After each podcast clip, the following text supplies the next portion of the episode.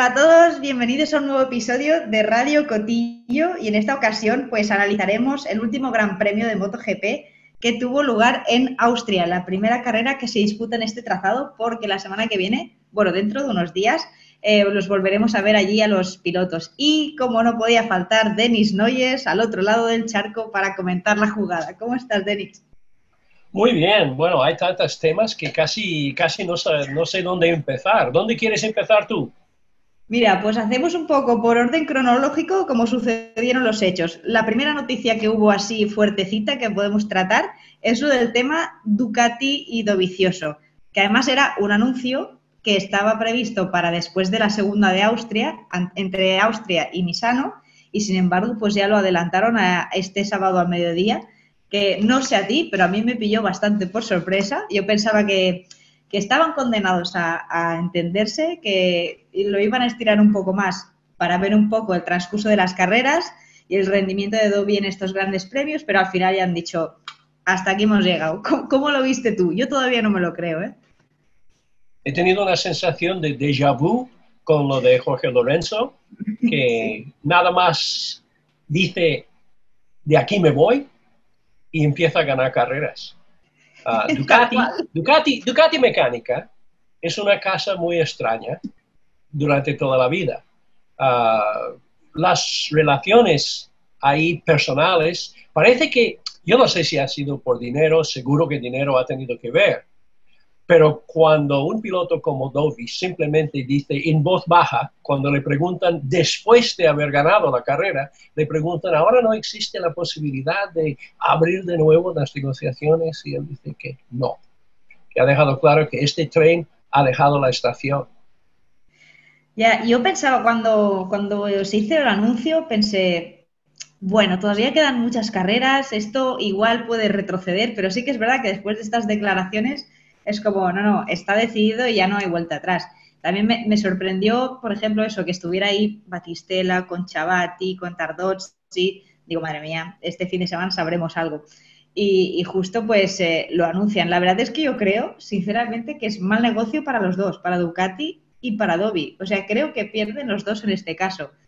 Y recuerdo unas declaraciones de Petrucci en las que se le preguntaba sobre el tema decías que en Ducati no creen que Dovicioso vaya a ser campeón del mundo. Es como que no han valorado a, a y Dovi eso pues lo, ha percibido y, por ese motivo se va básicamente. Batistela dijo que no había que no era por motivos económicos. Evidentemente, supongo que no es el único, pero habrán habrá tenido algo que ver. Al final, cuando te están haciendo una oferta monetaria, te están diciendo vales esto o nosotros consideramos que vales esto, ¿no?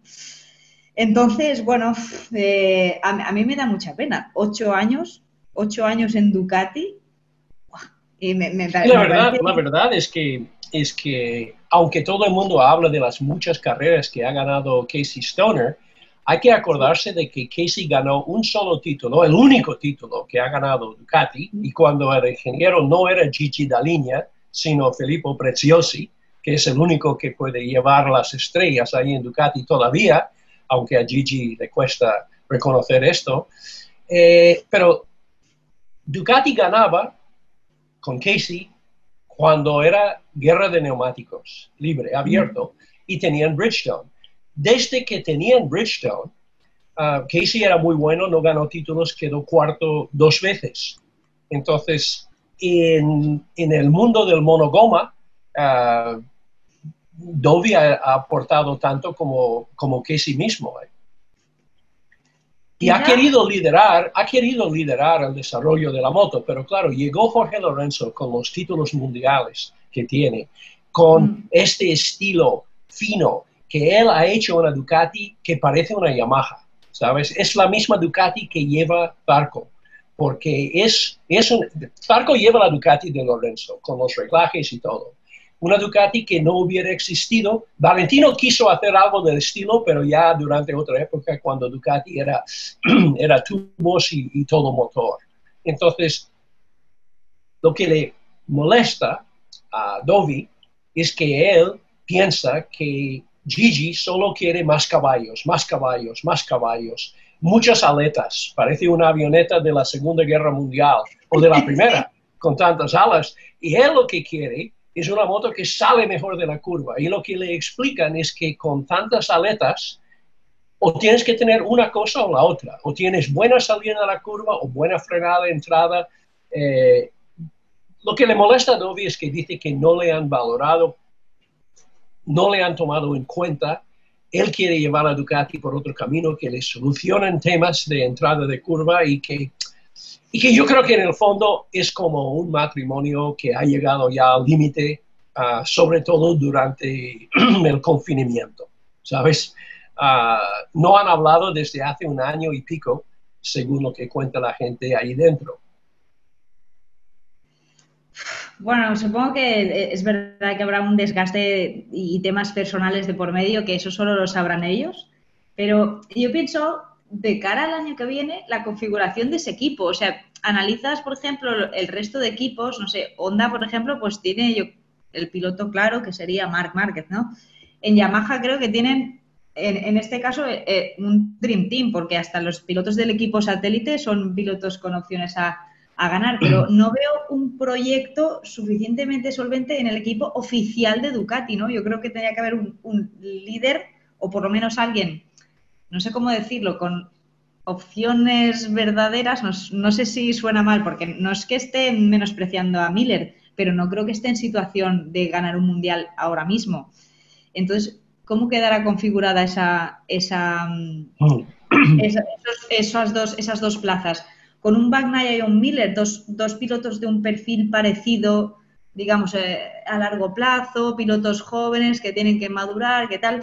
Lo está haciendo muy bien. A mí Bagnaya me ha sorprendido este año y Miller también mm. parece también, también parece que ha pegado un salto, pero no los veo como con, las, con una solvencia como Dobby o con una experiencia como Dobby, con un temple o una capacidad de, gestionar carreras como Dobby. Entonces veo, ostras, el equipo oficial de Ducati lo veo un poco cojo, cojo en ese sentido, ¿no?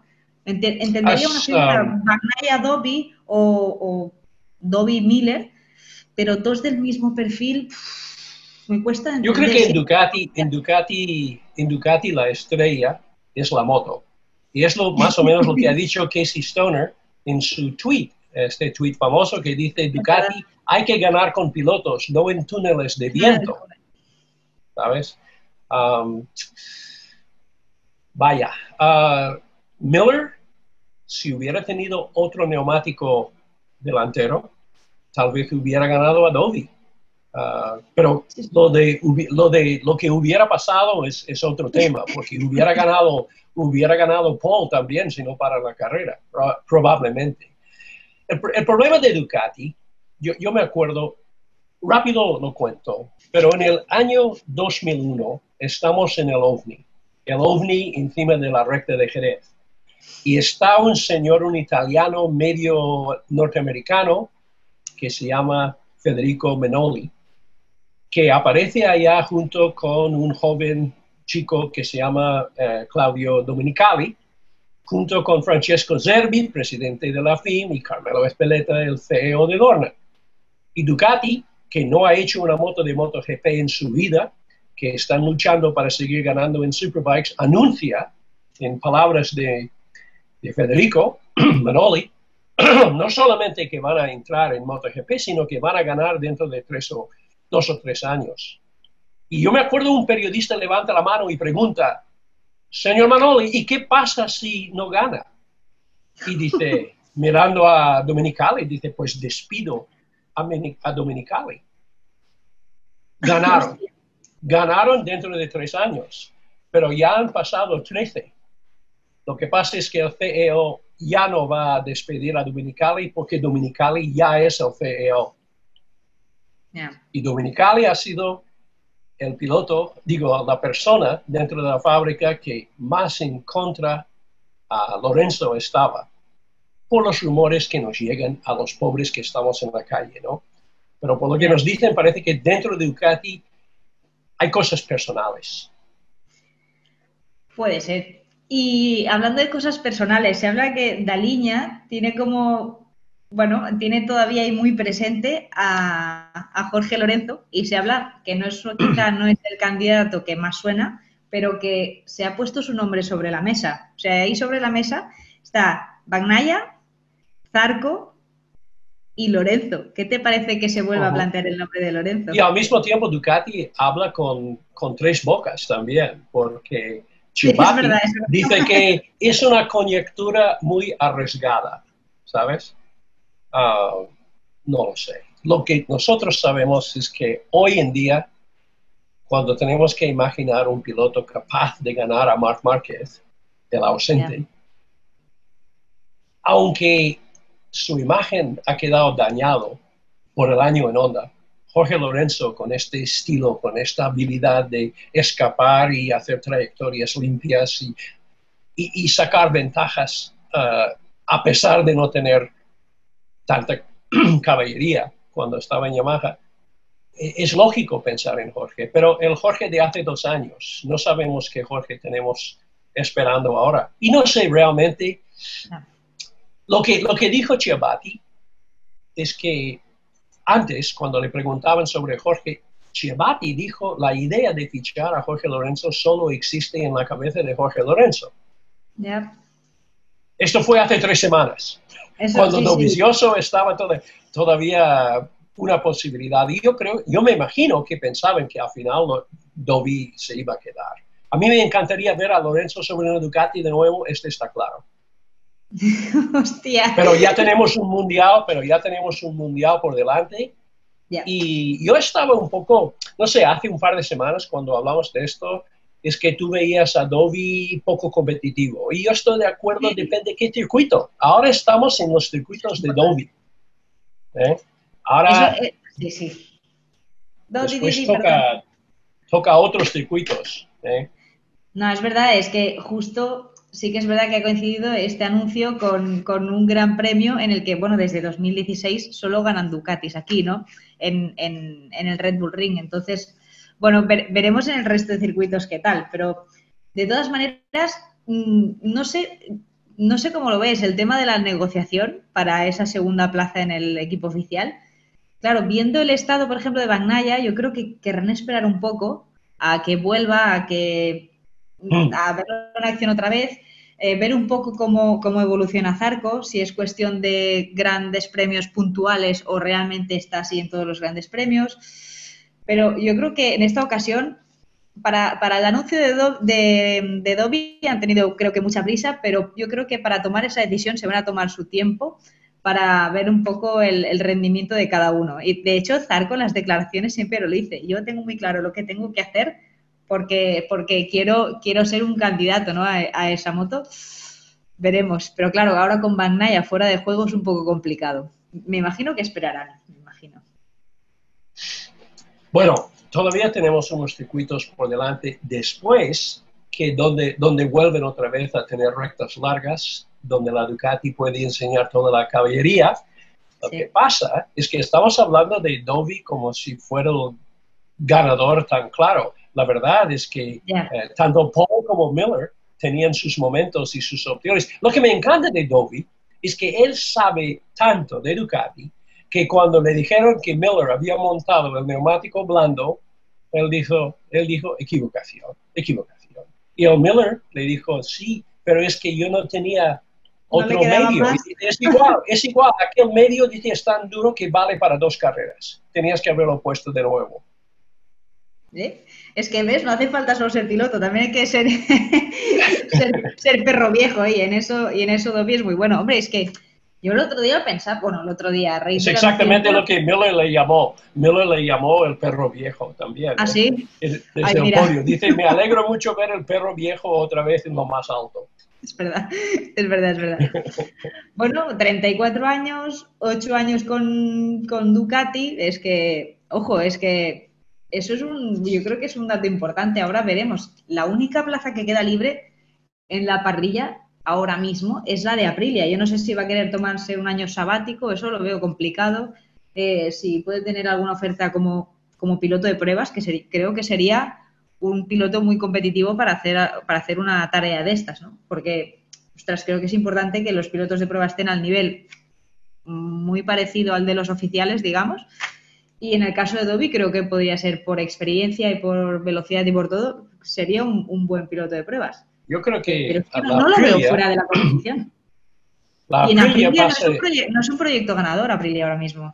Bueno, la Aprilia ahora tiene este nuevo motor. Todavía tienen que poner las nuevas culatas ah, para completar el proyecto, porque al pobre Aprilia le pillaron muy mal lo del COVID, porque ellos, como tienen concesiones, tenían que cerrar todo ah, antes y han pedido autorización especial ya para alargar la plaza. Ah, y te acuerdas, eh, Alex estaba a punto ya de marcharse, a buscar cualquier cosa, ir a Superbikes, no lo sé. Y después, cuando llegó a probar el motor nuevo de este año, cambió de parecer. Aprilia no son mancos, ¿eh? es decir, eh, tienen dinero, tienen ingenieros, tienen un proyecto y tal vez, tal vez este es el tipo de proyecto que le gustaría a Adobe, no lo sé. De la misma manera que no le va mal a Dani Pedrosa trabajar para ganar a Honda, a Adobe le iría muy bien trabajar para ganar. Qué, qué mal estamos pensando, ¿verdad? Un poco retorcidos, ¿no? bueno, bueno, no, no, está bien, hay que tomárselo con humor, porque después del fin de semana tan movido que hemos pasado, ¿eh? también hay que ver estas cosillas. No sé si cambiar de tema, entrar en, en lo gordo, en el punto caliente de este fin de semana, porque ha, ha sido complicado. Yo todavía me estoy mentalizando un poco de, lo que pasó, haciendo la digestión de todo esto, porque han sido muchas cosas.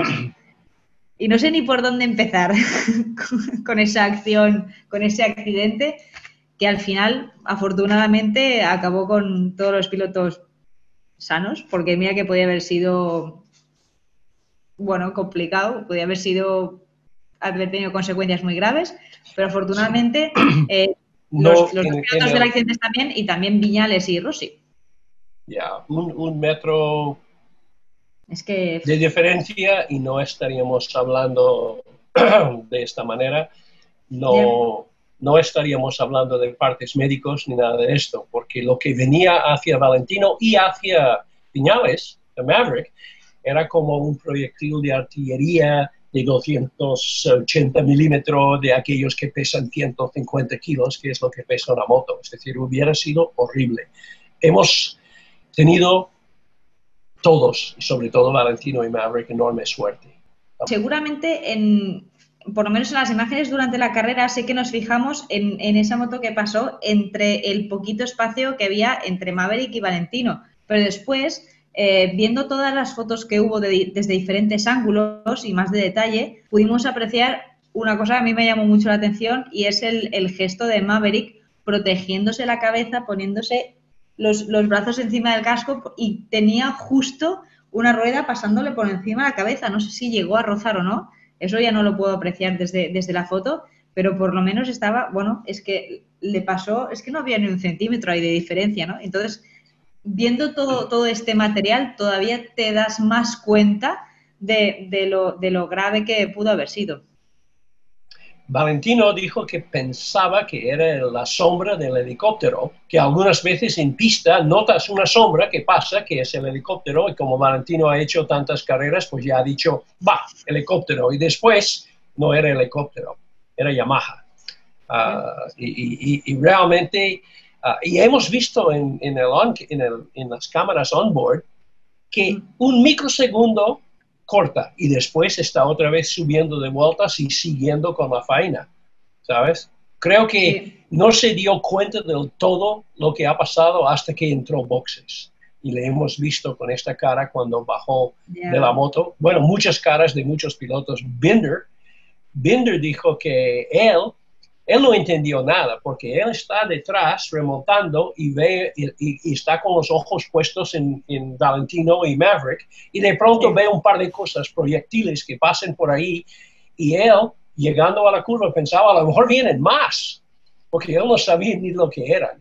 ¿sabes? No, claro, en ese momento, cuando estás ahí concentrado a la tuya, mm, es como complicado de, de poder, de poder descifrar eso. Y Valentino, recuerdo que le pasa la moto y hace el gesto de mirar para atrás así como diciendo que ¿qué ha sido eso? Supongo que buscaba eso, lo de, la, lo de la sombra que comentas, pero claro, luego debió flipar, ¿no? Y llega a boxes, se pone las manos en la cabeza como, ostras, ¿qué ha pasado? Pero realmente luego se da cuenta cuando le ponen las imágenes ahí dentro y tiene la cara como desencajada, de decir, llevo 25 años aquí y y nunca me había pasado mm. nada parecido. A mis 41 palos me tiene que pasar esto, ¿no? Yo creo que pensó, ostras, que ya no solo depende de mí, sino que hay muchos factores que se me escapan de las manos y que también pueden, pues, pueden ser peligrosos. Ayer yo creo que le pasaron muchas cosas por la cabeza a Valentino, ¿eh? La cara esa. yo, yo, pensaba, yo, yo nunca he visto nada semejante, pero Simon Crafer, que está haciendo lo, del, lo de boxes para Dorna en MotoGP, dijo que sí que a él en el mismo circuito le pasó algo muy semejante en el año 96, cuando él estaba corriendo 500, ah, me parece, o, o, o Superbikes, no lo sé.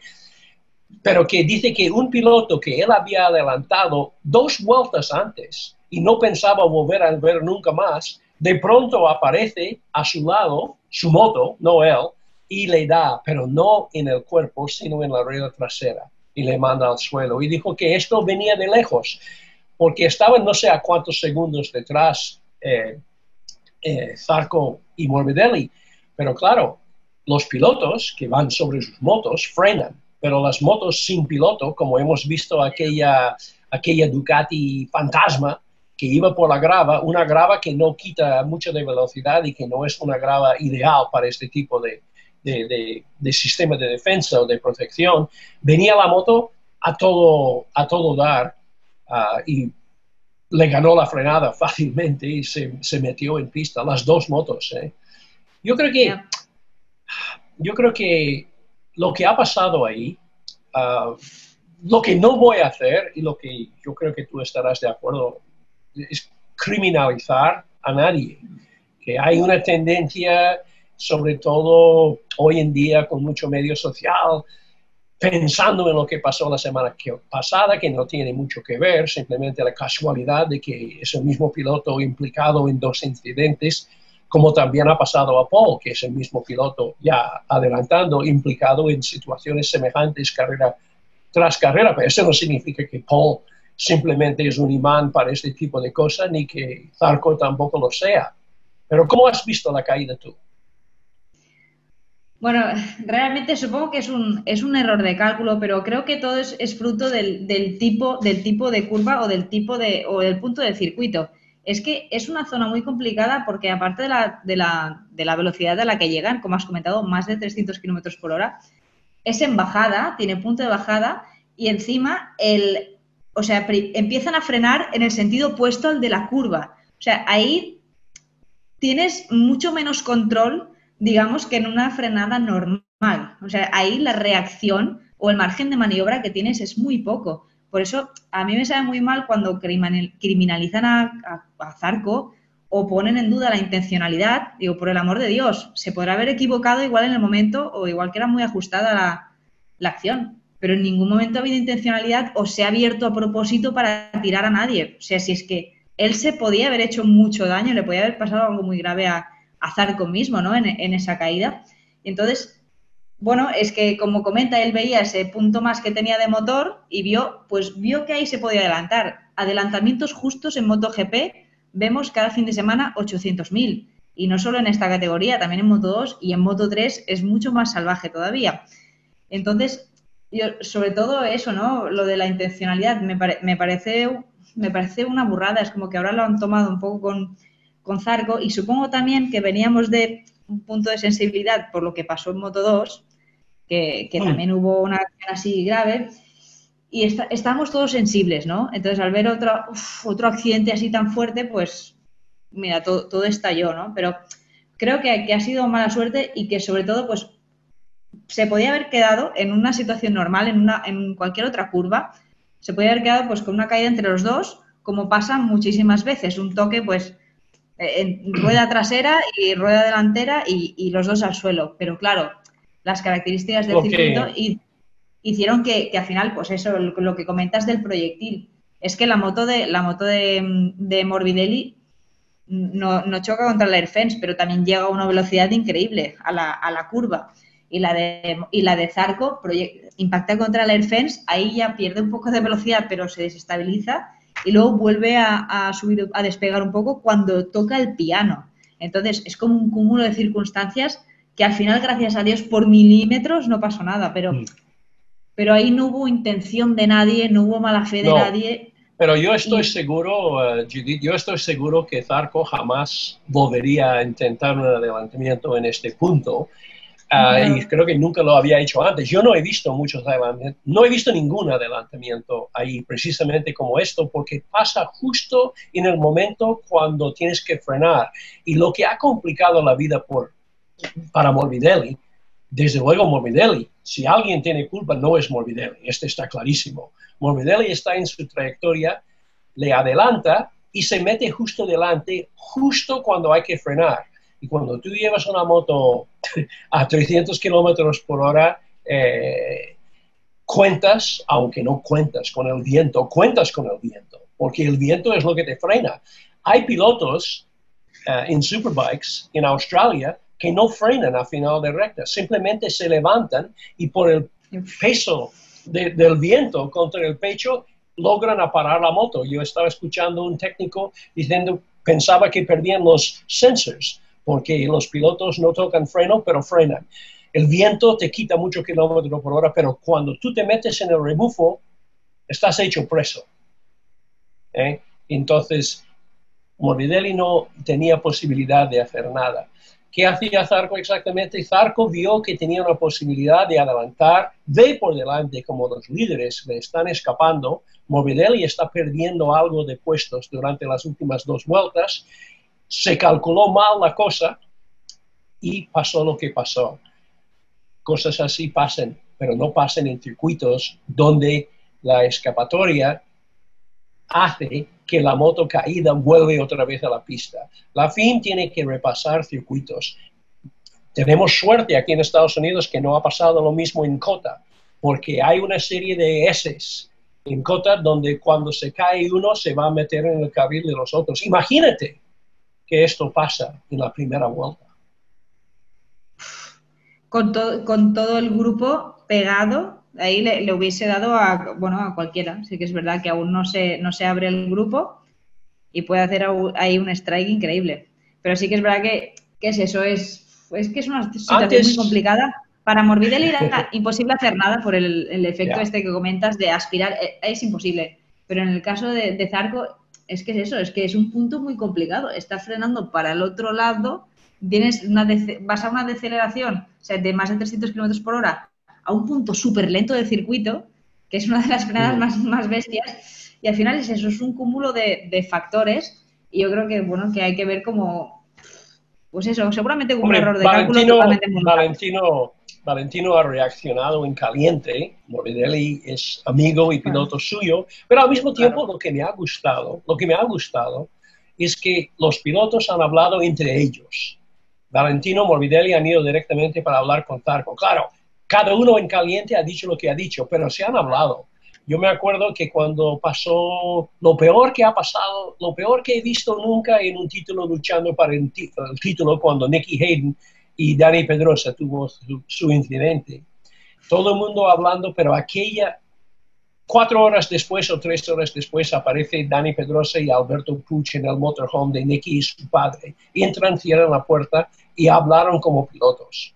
Porque por mucho comité de dirección que hay, existe entre los pilotos una especie de, tiene que existir una especie de respeto y de confianza mutua, porque tú juegas, el otro cuando tú vas al lado de alguien por fuera, con muro y todo ahí fuera, tú sabes que tu vida está en manos del otro. Y en la próxima curva, su vida estará en tus manos. Valentino habla mucho de respeto. Él piensa que, él piensa que se ha equivocado ah, de manera irresponsable, pero claro, está muy... Primero, Valentino casi se muere. Entonces, vamos a permitirle a Valentino decir cuatro cosas cuando ha pasado un susto de este tipo, además con un piloto que es tan amigo suyo y tan de su casa. Hay que hacer algo en el circuito, pero no lo van a hacer de aquí a domingo, al domingo próximo. No, claro, es, muy justo de semana en semana, pero eh, coincido contigo que en este caso yo creo que a Valentino le hubiese admitido cualquier tipo de declaración, porque sobre todo después de ver las imágenes, decir, ostras, mira lo que me podía haber pasado. Entonces, bueno, en ese, en ese momento yo creo que que incluso no, es algo inmediato, incluso hoy estará dándole vueltas. El que parece que ha pasado página, o por lo menos es lo que, es lo que demuestra de cara al público, es, es eh, Viñales, que que ya, no solo por, eh, por el incidente este en concreto que estábamos comentando, sino también por otra vez de nuevo muchos problemas. Salía desde la pole y ve como de nuevo eh, incluso su compañero de equipo, bueno, en carrera creo que acabó a 5 puntos, a cinco, casi 6 segundos de Valentino, ¿no? ¿Qué pasa, qué pasa, qué pasa en Yamaha? Yo creo que, en, su caso, pues eh, ha querido hacer un, reset total por, por, lo que ha pasado y también por su situación en, en, general en el campeonato. Que es verdad que a nivel de puntos no está descolgado del todo, porque está siendo un campeonato súper irregular, súper extraño, donde un día gana Binder, otro día gana Dopi, otro día te gana Guardarago. Entonces eso permite todavía estar ahí, pero en condiciones normales, en un campeonato normal, con, estos resultados, viniendo un decimocuarto, por ejemplo, esto lo hubiese pasado mucha factura. Bueno, volviendo un poco al, tema caliente, eh, mucha gente lo que quiere, mucha gente lo que quiere es que alguien les diga cuál es la ley y cuál es el crimen y cuál es el castigo, como si esto fuera de tráfico. Existen un par de leyes entre pilotos, pero no están escritos por ningún lado. Lo más importante de ellos es que hay que dejar espacio. Hay que dejar espacio, porque el piloto vive o, hace el otro por espacio. Entonces, si tú te dejas a alguien sin espacio, aunque no has querido hacerlo, le has metido en un lío muy grande. Otra cosa es la ley de la última vuelta. Es curioso, ¿no? Que yo estaba en dirección de carrera un par de años con Dorna durante la época de Noceto y de Pierpaolo Guardella, y yo me acuerdo cuando pasaba una barbaridad en pista, después me acuerdo de decir, no, no, no, pero es última vuelta. Como si en última vuelta todo está permitido. Si esto de Zarco hubiera pasado última vuelta, casi lo hubiéramos visto con otros ojos. Pero hay que dejar espacio y si vas a hacer una maniobra de este tipo, es mejor hacerlo ya cuando tienes la excusita de la última vuelta. Mejor no hacerlo. Ya, lo que esta regla no escrita, la verdad es que hace muchos años que, se está, que se está incumpliendo. Muchos años y lo ves ya desde los pilotos que, empiezan. Es que ya no, ya no solo en el entorno del Campeonato del Mundo, me refiero en la Rookies Cup, en la Talent Cup, ves como carreras ajustadas donde donde hay toques permanentemente. O sea, yo creo que ya, los niños que empiezan ya, ya tienen eso inculcado, ¿no? Que como que forma parte del juego. Entonces, creo que reconducir la situación es muy, es muy complicado. O sea, yo me acuerdo cuando, cuando Kenny empezó a correr en Estados Unidos en dirt track, los pilotos mayores, y yo también hablando con él, y dije, oye, tú, si miras que vas a chocar contra alguien, no levantas la moto, la dejas lo más inclinada posible para que el otro se va al suelo y tú no es parte de la estrategia de, de, las carreras. Pero es verdad, es decir, con tanta competición desde, desde pilotos muy jóvenes, eh, es muy difícil controlar, ah, muy difícil hacer algo para que no sea así. Lo, lo máximo, lo mejor que podemos hacer, intentar insistir en que se respetan estas normas básicas, lo que Valentino llama respeto, pero al mismo tiempo corregir estos sitios de mala muerte en, algunos circuitos que por otro lado son buenos, pero que esta curva era un accidente esperando su oportunidad. Claro, al final, supongo que es, es que se, se, habló mucho el tema de la seguridad en este circuito, pero sobre todo más pensando en las condiciones de lluvia, ¿no? Los pilotos decían, ostras, sobre todo nos da miedo, nos da respeto si llueve por el tema de las escapatorias y tal. Pero en condiciones normales seguramente nos esperaban algo así pero, pero esto, esto como todo, las cosas se cambian porque pasa algo algún día, ¿no? Y que no, no está previsto por nadie y bueno, al final, bueno, la seguridad en todos los aspectos está aumentando en, circuitos, en escapatorias, en los trajes que llevan los pilotos. los trajes que tienes tú, Denis, de, de la, tu época de probador, ostras, aquello, una lijada como la de este fin de semana y, y, los guantes, guantes, guantes de pianista guantes de pianista y, claro. y, casco del varón rojo. Claro, más seguridad que ahora no ha habido nunca, pero esto está, pues eso, en constante, en constante evolución. No sé si quieres añadir alguna cosa más sobre el tema este, sobre el tema importante de, este fin de semana. No, yo, yo lo único que digo es que hay una nueva carrera dentro de ya cuatro días, cuando empiezan a entrenar.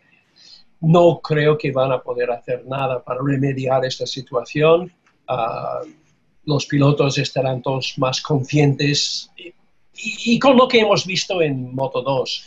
En Moto 2 hemos visto una cosa que no hay manera, no hay manera de evitarlo. Es decir, hay peligros evitables y peligros que no.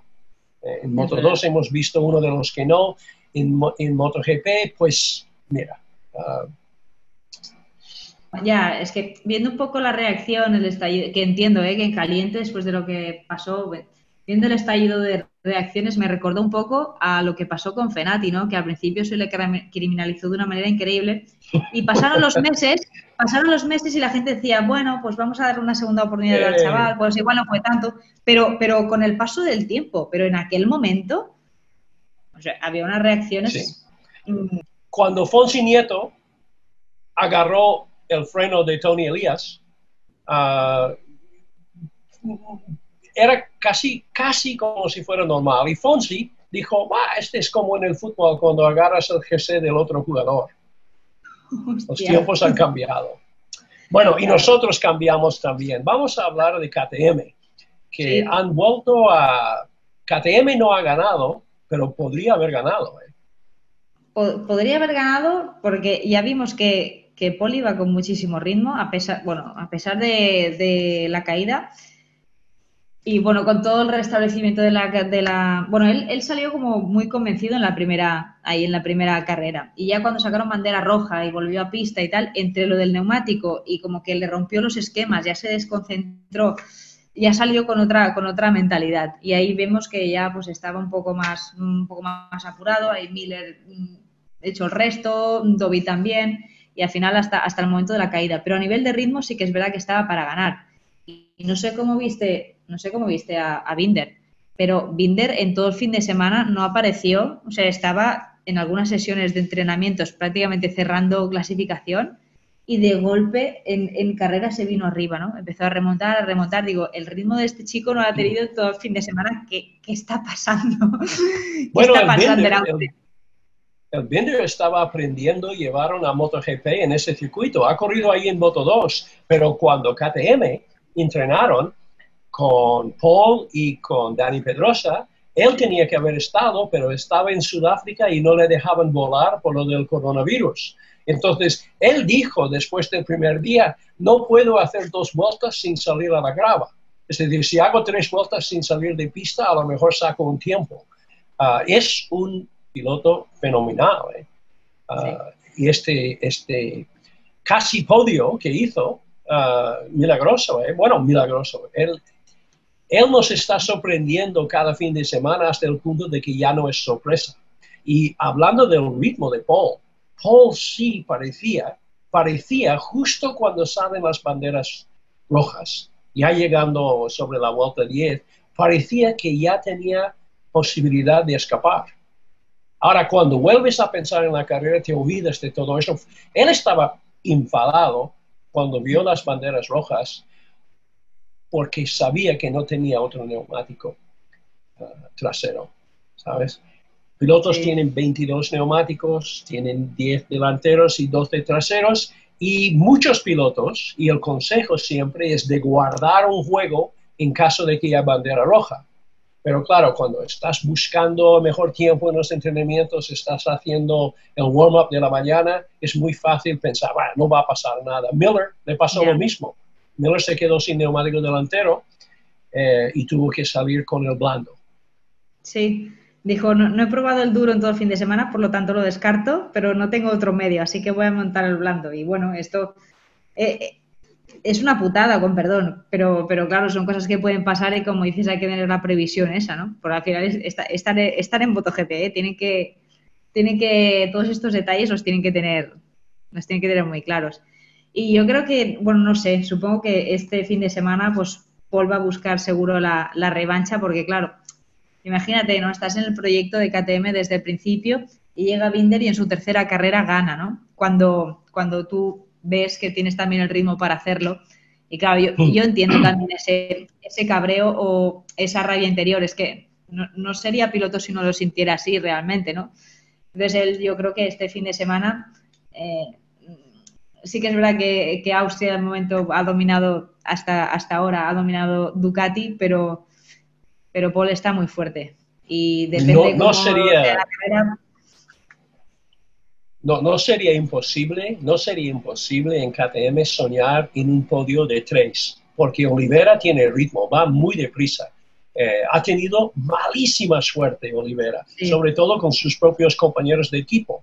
Ah, pero eh, con los tres, no sé cuál es el favorito entre, entre Binder, ahora que conoce el circuito, y Paul, pero imagínate en este circuito que lleva el nombre de Red Bull, el equipo patrocinado por Red Bull, todos austriacos, 1, 2, 3, poco probable porque habrá una Ducati a por medio, seguro, pero es factible. Y el hecho de que estamos diciendo esto en estas fechas, si lo hubiéramos dicho hasta un año, uh, nos hubieran querido enterrar por decir estas cosas.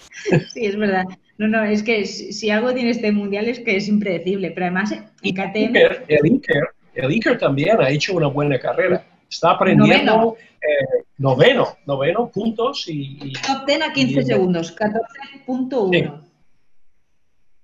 No, no, es, su mejor carrera y bueno, en las carreras pasadas tuvo mala suerte, como cuando tuvo que, entrar en box en Jerez porque le daba una pájara, o sea, una pájara y bueno, ha, tenido muchos problemas, pero por fin ha podido tener una, una carrera redonda. Noveno está, está muy bien y más viendo el nivel de, de Oliveira increíble, a mí me gusta, es como un perfil muy parecido al de, al de Binder en el sentido de de, trabajadores, de constantes, de tíos muy discretos, no son, normalmente no están envueltos en polémica ni nada, y van haciendo trabajo en silencio. Y el día que, y el día que menos te lo esperas, ¡pam! Ahí están, ¿no?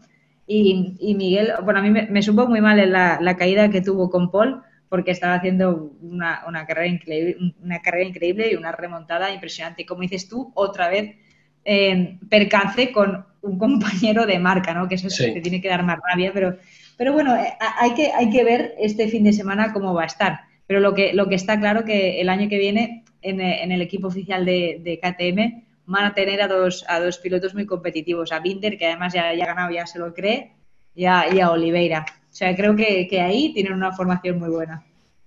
Y ojo con KTM este año, porque ellos todavía tienen posibilidades de entrenos libres Ah, porque no han sumado suficientes puntos para perder sus concesiones y tienen dos motores, dos motores más. Ah, tienen siete motores a su disposición y este tema de motores nos lleva directamente a, Yamaha. Sí, por cierto, un último punto sobre esto que comentas. Igual este fin de semana ya pierden los puntos de concesión, porque como suban al podio un par de ellos, por ejemplo, o victoria de uno de ellos, ya está, ya los pierden porque tienen que sumar seis y ya tienen tres de la victoria de Binder. O sea que con un segundo y un tercero. Sí, ya está. pierden el derecho, pierden el derecho de los entrenamientos, pero no pierden estos valiosos dos motores de más. Correcto. Porque esto para todo el año. Lo perderán para el año que viene. Lo que pierden es el, derecho a hacer entrenamientos los propios pilotos oficiales, no los, no los de pruebas, sino los como lo que hicieron en Breno el lunes. Entonces, bueno, veremos este fin de semana. Hombre, si los pierden, quiere decir, para ellos en el fondo es algo bueno, es que están ahí en el, en el nivel, ¿no? Entonces, tiene esa doble interpretación. Como dices, volvemos a Yamaha, que no es un tema menor. ¿Qué, estabas diciendo? Perdona, que te he cortado, volviendo a esto. un poco, Yamaha está, a pesar de un comienzo triunfal en Jerez, están en camino de calvario ahora con problemas de motores ah, y han tenido que recurrir a la MSMA pidiendo permiso de abrir los motores retirados. Yo no sé, he escuchado del todo y tú también, la gente, algunos dicen que es un problema no de sensores, sino de, de la parte de arriba, de distribución de válvulas. No sabemos, pero sabemos que eh, pilotos de Yamaha han perdido a lo menos un motor, con excepción de, de Quartararo, y esto para los equipos no significa que no pueden llegar a final de temporada con cuatro motores, si no hay más roturas, pero que tienes que ir midiendo los el kilometraje de cada motor y verás equipos cambiando motores entre entrenamientos. Contraste con el comienzo de MotoGP, cuando no había, ¿tú te acuerdas cuando no había límite de motores y Yamaha, Suzuki, Kawasaki tenían Honda tenían camiones que eran camiones llenos de motores. Ah, Ducati, yo me acuerdo, Ducati tenía una especie de, vagoncito pequeño con ruedas así de pequeño que ponían el motor encima y lo, y lo, y lo, lo movían de un sitio a otro. Tenías que entrar Ducati, cuidado de no caerse encima de un motor que está siendo transportado. Y Yamaha, Yamaha solía, porque tenía muelles de válvulas en vez del sistema neumático, y cambiaban cadena de distribución después de cada, cada, cada entrenamiento y cambiaron motores cada día. Entonces hacían 50 motores durante la temporada. Entonces cuando damos el salto y decimos, ahora Yamaha tiene cuatro motores para sus pilotos, para la mayoría de ellos. Y después lo del embrague también de Maverick, que tal vez entrenando la salida porque él toma muy en serio la salida con este nuevo whole shot device y todo. Le hemos visto salir muy fuerte, no sé, el embrague debe ser capaz de aguantar más de dos salidas, pero hay que sospechar. No, pero está, claro, ahí perdió no todas las opciones, pero, pero claro, es que no sé si se llegó a quedar último, pero es que lo adelantaron todos en esa, en esa frenada. Entonces ahí, tú imagínate, ¿no? Sale, sale desde la pole, se siente cómodo, no sé qué, y pam, y en carrera le pasa esto. Es que yo creo que es incluso a nivel psicológico, mm, es muy complicado de gestionar, ¿no? Estás viendo, bueno, Cuartararo es verdad que sigue teniendo problemas otra vez, pero Morbidelli muy fuerte, a su compañero de equipo, a, a Rossi, al que en teoría tenía que ganar, porque creo que la situación actual que tiene en el box de Yamaha tendría que ser Maverick el que, el que consiguiese los resultados, ¿no? Seguramente. Y entonces está, está viendo todo este percal y que se repite, y se repite la situación eh, fin de semana tras fin de semana. ¿no? Todo va bien, todo encaja, no sé qué, a dos o tres vueltas perfecto el, sábado, pero el domingo a ritmo de carrera, ¡pam! Otra vez eh, Maverick desaparece. Y entonces, bueno, como comentas, eh, con todos estos problemas, pues no sé, no sé cómo lo va a gestionar, pero es que en la clasificación es que ahora Rossi, Rossi quinto y él décimo, pero es que a 10 segundos, no, 10 segundos de su compañero de equipo. Estoy mirando, estoy mirando mm. la hoja de la clasificación. Sí. Claro, es, eh, ahora mismo, ¿cómo, cómo Bueno, este es, este el peor momento del año para Yamaha con este circuito que son rectas largas. Ellos están esperando circuitos donde, donde ellos pueden hacer lucir este paso por curva que tiene la Yamaha, la ventaja que tiene sobre las V4. Eh, lo de la MSMA lo digo muy rápidamente, ahora Yamaha ha pedido a la MSMA permiso de abrir estos motores. Estos son palabras mayores porque el reglamento dice que hace falta en caso de un componente que representa un peligro, ah, una cosa de seguridad, si todos los miembros de la MSMA estén de acuerdo, unanimidad total, pueden hacerlo. Yo no sé, tal como está el ambiente ahora mismo, si todos van a estar de acuerdo en permitir a Yamaha recuperarse de lo que ha sido pues un fallo suyo, ah, que sea sensor o que sea válvulas. Ya veremos. sí, tenían el ok de KTM y de Aprilia solo, pero del resto no. O sea, el resto necesitará, ha pedido más información todavía sobre, sobre este problema. Así que no será, no será un tema sencillo y a ver qué, qué novedades veremos para este fin de semana. lo único, que, puede, lo único que puede ir a favor, perdón, lo único que puede ir a favor de Yamaha es que cuando Honda montó aquel Cisco contra Ducati y la cuchara del Gigi que montó debajo del motor, el difusor, la única marca que no se unió contra eh, Ducati era Yamaha. Entonces, este puede favorecerle a lo menos con Ducati, pero Honda no lo sé. Bueno, bueno, es un buen detalle, es un buen detalle. Oye, y hablando de paso por curva, yo creo que hay que, hay que destacar la Suzuki, porque este fin de semana sí que es verdad que hubo caída de, de Alex Rins, pero Mir estuvo sublime y ese, ese tercer sector, la parte revirada, increíble. Yo creo que la gestión de, de Joan Mir de la carrera fue de, tío veterano impecable y esperó ahí hasta última hora. ¿eh? veíamos todo el rato a, Jack Miller a la defensiva, cerrando mucho la trayectoria y claro, llegó, llegó a la curva 9 tan cerrado que la mató en el, en el vértice y salió mucho más lento. En cambio, Mir aprovechó, hizo su trazada buena y salió mucho más flechado. O sea, increíble. La carrera de Mir, increíble. Y una pena lo de Rins, porque justo se fue al suelo cuando se ponía líder. Sí, sí. Además, igual que, igual que, que Paul, cuando él se puso líder, parecía de la manera que remontaba, de las vueltas rápidas que estaba haciendo, ah, porque hizo la vuelta rápida de la vuelta más veces que ningún otro piloto.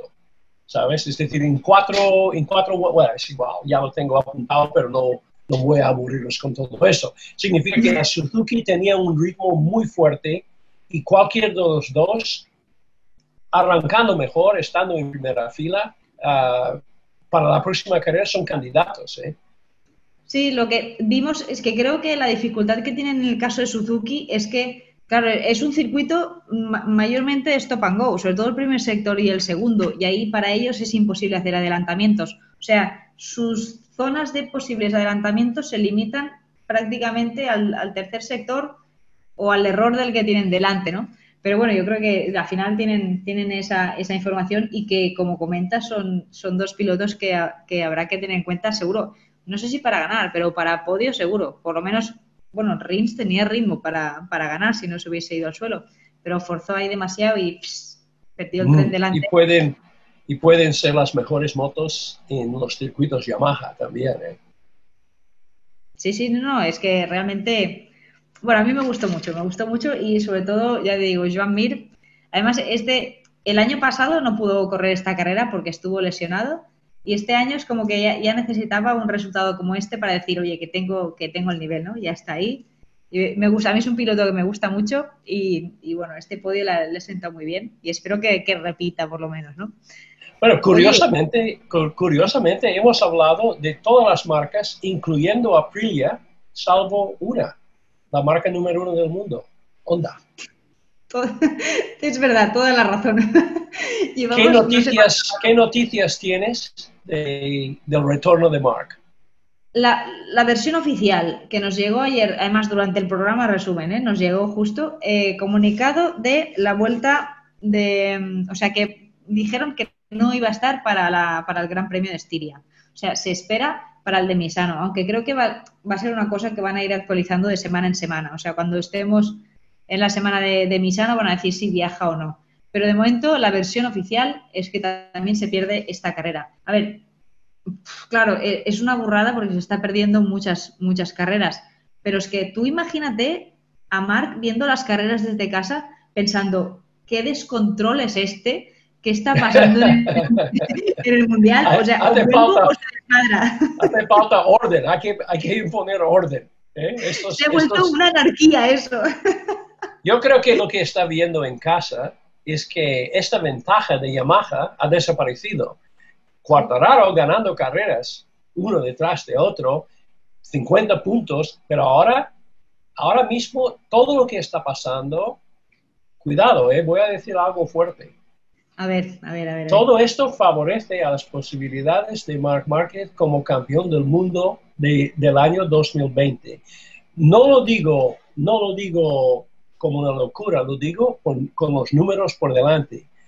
Porque Mark, si vuelve siendo Mark, si vuelve recuperado de verdad esta vez, si vuelve, porque quedarán nueve carreras, ya le hemos visto ganar diez seguidas pero ni tampoco tiene que ganar tantas. Si él llega, tiene posibilidad de 225 puntos.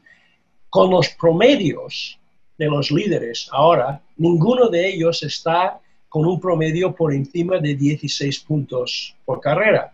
Es decir, claro, siempre habrá un cero, Mark ya habrá tenido cuatro, pero no es imposible porque, te digo una vez más, Dovizioso el punto débil de Dovizioso es que ha sido subcampeón del mundo tres veces, pero con promedios de puntos muy bajos.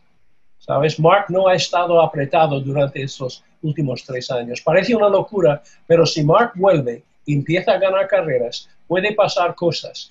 Si vuelve en Misano 1, si no vuelve en Misano 1, pues entonces eh, preparando ya para el año que viene. Pero no es imposible.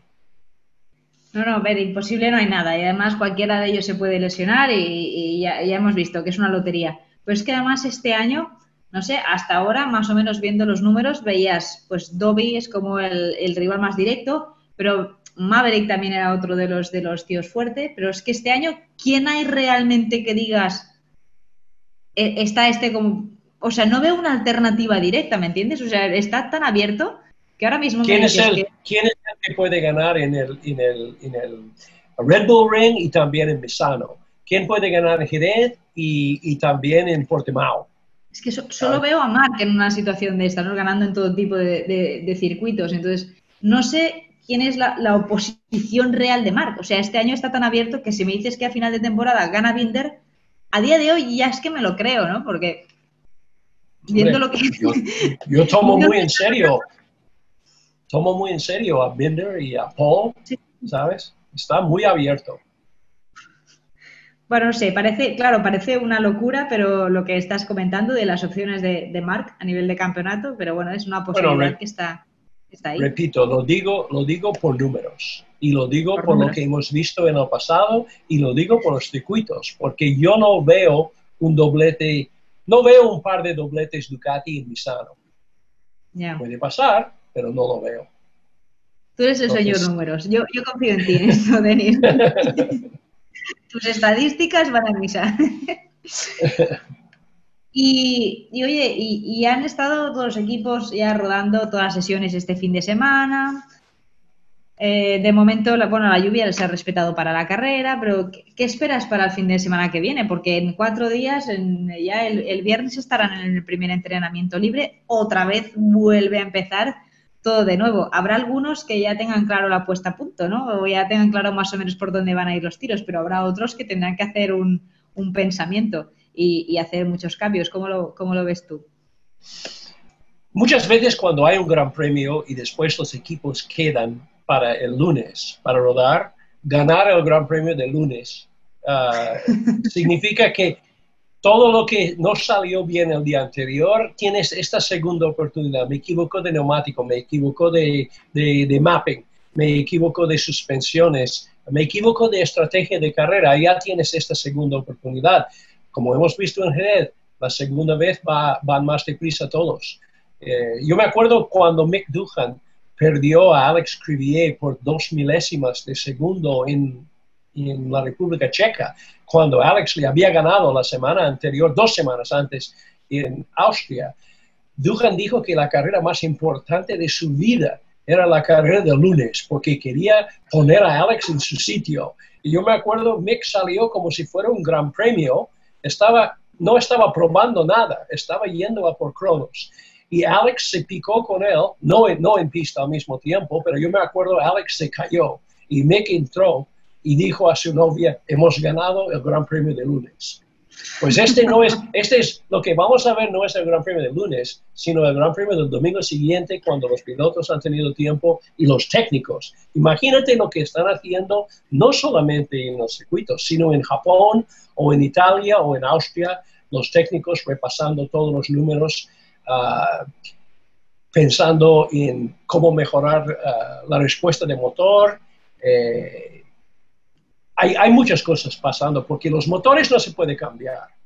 Pero hemos visto en Honda, por ejemplo, cortando trozos de motor con sierra ah, eléctrica para hacer, para hacer más flexibilidad en los motores después de los primeros entrenamientos ah, de Qatar este año, ah, de Sepan. Entonces, hacen mucho tuning de chasis a base de poner y quitar trocitos de, de, soldadura. ¿eh? Los técnicos no descansan. Pues, Denis, muchas gracias por este ratito. Y, bueno, nos, escuchamos, nos vemos, charlamos eh, para el lunes que viene, para el próximo Gran Premio, a ver, a ver qué ha pasado, a ver quién ha ganado. Hasta pronto. Adiós, adiós a todos.